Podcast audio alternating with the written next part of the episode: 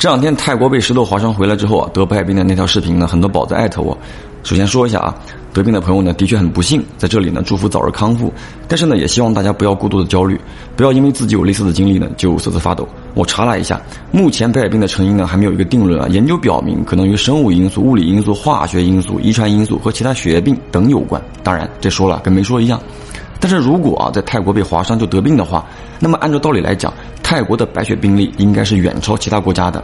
但实际上呢，泰国的白血病例呢是远低于欧美国家的，而且亚洲国家的发病率啊基本上是持平的。所以被石头划伤这个事儿，我个人觉得应该是个偶然。还是那句话啊，没有必要过度焦虑。那既然说到泰国了，咱就多唠几句啊。提到泰国，一定绕不开两样东西：FP 和 GM。其实很多宝子呢都问过这个话题，咱说点能说的。在泰国的洛乌里时期，有一位女王把一个部落啊发展成为一座城池。这个女王呢是信仰佛教的，为了纪念城市的高光时刻和自己的丰功伟绩，当然也为了让自己的子民有信仰，女王命令僧侣们制作了一块名为帕洛的 FP，这个也是泰国历史上记载的第一块 FP。后来呢，更多的领主呢就效仿女王，给出生的战士们每人发一块啊，寓意呢他们有佛祖保佑。渐渐的，这种习惯呢就传承了下来，成为了泰国文化里不可或缺的一部分。当然，在泰国人眼里呢，是只认 ZP 的。到底它能否给人带来幸运啊？这个事儿呢，仁者见仁，智者见智。就好比护身符一样，你学习不好，绝对不会因为带了就成为尖子生。而且现在呢，这已经成为一门很大的生意了啊！在泰国给 FP 买证书呢，就像我们在国内买某些装饰品的证书一样。都是批量发货的，所以不懂的朋友呢，尽量不要碰。也许你心心念念的 FP 啊，只是一个批量走货的装饰品而已。以前的 FP 呢，都是某个高僧亲手制作，从开始到结尾都不加以人手。现在的造型那么好看，需求量那么大，你们觉得那能是一个人做出来的吗？流水线加工而已啊！里面呢有些填充物啊，或许呢是由寺庙提供的。然后呢，再说说 GM，关于它呢是有一个传说的啊。说在很久以前，泰国有一位将军叫做坤平，他娶了敌人的女儿做老婆，类似于联姻的那种形式啊。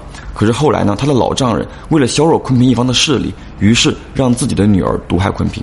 虽然说两个人的立场不同啊，但属实呢是真爱。女人为了救自己的丈夫，自己死了。当时的女人已经怀孕，昆平在逃离之际呢，身受重伤，没法带走自己的妻子，只能把自己的孩子啊剖腹带走。回到自己的势力范围之后，昆平呢把自己的孩子供奉了起来，每天安排下人呢烧香祭祀，希望自己的孩子下辈子可以投个好人家。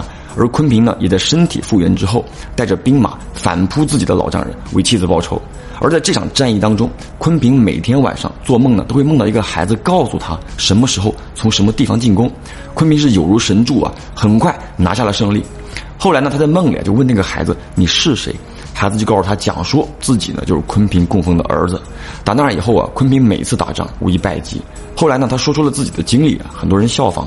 从那之后，就有了 GM 的说法。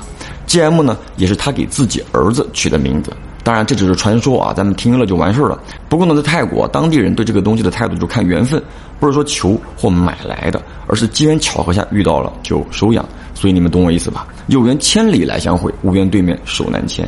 以上呢就是个人观点啊，轻喷。我是老飘，下个故事见。